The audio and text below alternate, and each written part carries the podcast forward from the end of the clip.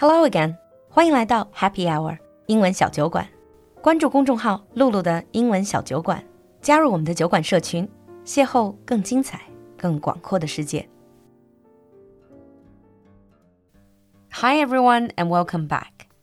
Finally, it's Lulu's TV picks again. 总算要到了璐璐荐剧这个板块。This is one of my absolute favorite segments because I'm just so excited to share with all of you the TV shows I like. Now that we're getting into the depths of winter, the days are getting shorter and nights are getting longer. So today's TV series that I picked is just a perfect match for a long, cold winter night. For those of you who know me, you know that I'm a huge fan of the horror genre. 酒馆的老朋友都应该知道，璐璐是一个恐怖片的狂热爱好者。But don't switch off just yet because even though today's TV Picks has some horror elements, it is by no means your typical conventional horror story. 不喜欢恐怖片的小伙伴，别着急关掉今天的节目，因为今天璐璐推荐的这部剧虽然有一些恐怖元素，但是绝对不是传统意义上的那种恐怖剧。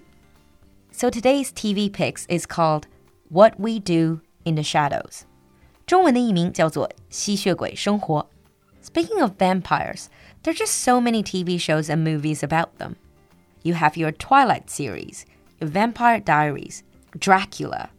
I always remember the 1994 Interview with the Vampire. In that film, you get to see young Tom Cruise, Brad Pitt, Antonio Banderas, and they were just gorgeous in that film. 顺口一提，一九九四年的《夜访吸血鬼》里，年轻的 Brad Pitt 和 Tom Cruise 真的是颜值的巅峰。 If you have a chance, don't forget to check that out. But coming back to the topic of vampires, it seems that we always have this fascination with vampires. This is perhaps because, first of all, they have humanity, but also superhuman power and control. And of course, they have eternal youth. They never grow old. And number three, very importantly, they always seem to have this sexualized images in TV and movies. No matter if they're men or women, they always just look gorgeous, sexy, attractive. But this is not how the vampires look like in the TV shows that I'm recommending today. In What We Do in the Shadows, you will see a group of very different vampires. First of all, this particular TV series is what we call a mockumentary. Mockumentary means mock documentary. Mockumentary 就是所谓的伪纪录片式的电视或者电影。They are made to look like a documentary about certain people or certain things, but in fact, they're still fictional. So this is a mockumentary about a group of vampires. They live in a Gothic mansion on Staten Island, New York. 这一群吸血鬼呢，他们所住的地方是在纽约的 Staten Island 史丹顿岛上的一座哥特式的大宅子，a Gothic mansion. It's categorized as a comedy horror. To me, it's much more comedy than horror. Let's meet the main characters first. So you have a group of vampires living under the same roof as housemates. First of all, you have Nandor, who is the oldest vampire of the group. So he sees himself as some sort of leader. He often organizes these house meetings where he gets the other vampires to talk about really boring stuff. For example, who is going to do the cleaning. And he keeps a human familiar called Guillermo. 他身边还带了一个仆人，叫做 Guillermo. Now, Guillermo is a human. He's not a vampire, but he wants to be. That's why he's doing everything to serve his master, hoping that one day Nandor is going to turn him into a vampire. And the relationship between Nandor and Guillermo is basically like a really demanding boss and a really long suffering employee. 吸血鬼 Nandor 和他的仆人 Guillermo 的关系就很像一个非常事儿的老板和一个非常惨的打工人这样的关系。And then you have a vampire couple, Nadia and Laszlo. Nadia is a Greek vampire, and she was the one who turned Laszlo into a vampire.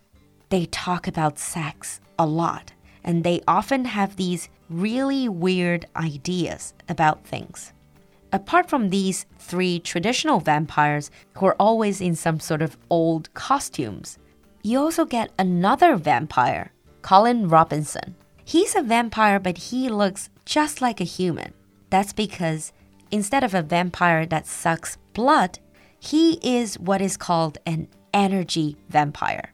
Colin Robinson 是跟他们一起同住的一个所谓的能量吸血鬼。He lives in a basement. What he does is instead of sucking blood out of his victims, he would drain them of their energy. And the way he does it is he engages people in very long, boring, frustrating conversations. Colin Robinson 这个能量吸血鬼，他进食的方式基本上就有点像唐僧的那种碎碎念。He will continue to talk and talk and talk with you until you feel completely drained of energy and you're so bored. 是不是让你想起了一些在日常生活中遇到的那种超级无聊的话痨？Maybe they are energy vampires. And basically, the show is about their everyday life, the troubles they get themselves into, really weird and silly things they do, their interactions with other vampires or other spirits, and also, of course, with humans. Now, since this is a show about vampires, let me give you some background information about vampires, at least according to legend. 因为这部剧是跟吸血鬼有关，所以在这里我们来一个吸血鬼的小科普。Let's look at their power and their weaknesses according to legend. First of all, the powers. They have very special teeth. They're called fangs. They use it to suck blood. And they usually have superhuman speed, agility, and strength, so they can move really fast. They have superhuman abilities. And many legends also claim that vampires they can hypnotize people and get humans to do what they want them to do. 他们可以对人进行催眠, even though some of them are not very good at it. And of course, because they can turn into bats, so they can fly or scale walls. And if needs be, they can also shapeshift, so they can turn into other things. And very importantly, they can get eternal life or immortality. So technically, they can live forever. Does that mean you can't kill them? Not necessarily, because they do have weaknesses. Their weaknesses traditionally will include sunlight. So if they're in the sunlight, they will turn into dust. Or dead man's blood. Legend has it if you let vampires drink dead man's blood, this is going to really harm them. Or you can use a wooden or silver stake and drive it directly into their heart to kill them. 也可以用木桩或者银桩直接钉进他们的心脏，是不是觉得奇怪的知识又增加了 ？so now let's take a look at why I recommend the show. First of all, this is not your typical vampire stories. They are no teen romance. They are no beautiful looking vampires. They are no typical horror. It's more like these are vampires, but they are also just this really awkward people, this group. 首先，故事是不落俗套的. And the reason why it's a horror comedy is because many of these stories are just hilarious. This group of vampires gotta be the least cool of all the vampires. 这一群吸血鬼大概是最不酷、最傻雕的一群。A few examples. You have stories where one of the vampires, Laszlo, he turned into a bat, and immediately he got taken away by animal control, and the others needed to go and rescue him. Or because they live on Staten Island, they get dissed by Manhattan vampires. 比如说，因为不够酷而遭到了来自曼哈顿的精英吸血鬼的鄙视。Or for example, one episode, Colin, the energy vampire, dates another energy vampire, and because they both try to drain each other of their energy, they end up both exhausted. So you can see these are not your typical vampire stories. there are a lot less killing, horror, sex, a lot more everyday silly happenings. Second reason is it really puts the vampire stories in a contemporary and more relatable context. 紧跟时代，让你看到吸血鬼的真正日常生活。And this show, the comedy style is not for everyone. It's more goofy and it's very dry. 我相信这部剧的幽默并不会每个人都喜欢，因为它是属于那种 dry humor，很干、比较冷的幽默。And of course, for those of you who love learning new words, this show will open up a completely different world which offers very specific and very strange vocabulary. Since this is a very peculiar show, there are things you need to stay cautious about. First of all, even though I said this is not exactly typical horror, I don't find it terrifying. But this is still not for people who are easily spooked because it does contain some violent imagery. 虽然不是传统意义上的恐怖片，但是对于完全不能接受恐怖片的人，可能有些画面还是会觉得有一点惊悚。不过整体来说，惊吓程度还是比较低的。the second thing to stay cautious about is they are still a lot of sexual innuendos, especially between this vampire couple, Laszlo and Nadia. 中间的那一对吸血鬼伴侣 Nadia and Laszlo，两个人都是一言不合就开车的老司机。Because as I mentioned earlier, vampires tend to be seen as sexualized creatures. On top of that, if you're looking for so called positive messages, this is not your show. And the last but not least, because this is a horror comedy mockumentary, so there might be a lot of subcultural context that makes it difficult for general audience to understand some of the references.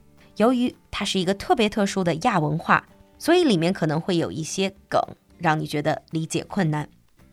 Actually, what we do in the shadows, the TV series, now already have two seasons. They are very well received. Actually, they're based on a quite popular film of the same name.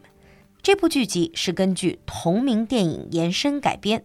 If you like that kind of mockumentary comedy horror, definitely check out the movie What We Do in the Shadows. It's by a very talented New Zealand director who also directed a quite successful 2019 film called Jojo Rabbit。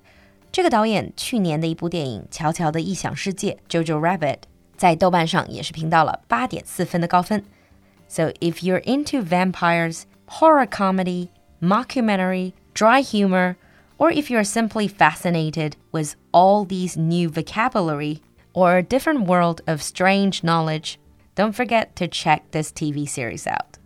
And for those of you who have already watched What We Do in the Shadows, either the TV series or the movie, leave us a comment in the comment section so we can discuss. I'll see you next time. Bye. 今天的节目你喜欢吗？赶快联系小助手加入酒馆社群吧。小助手的微信号是 l u l u x j g three，我们在酒馆等你。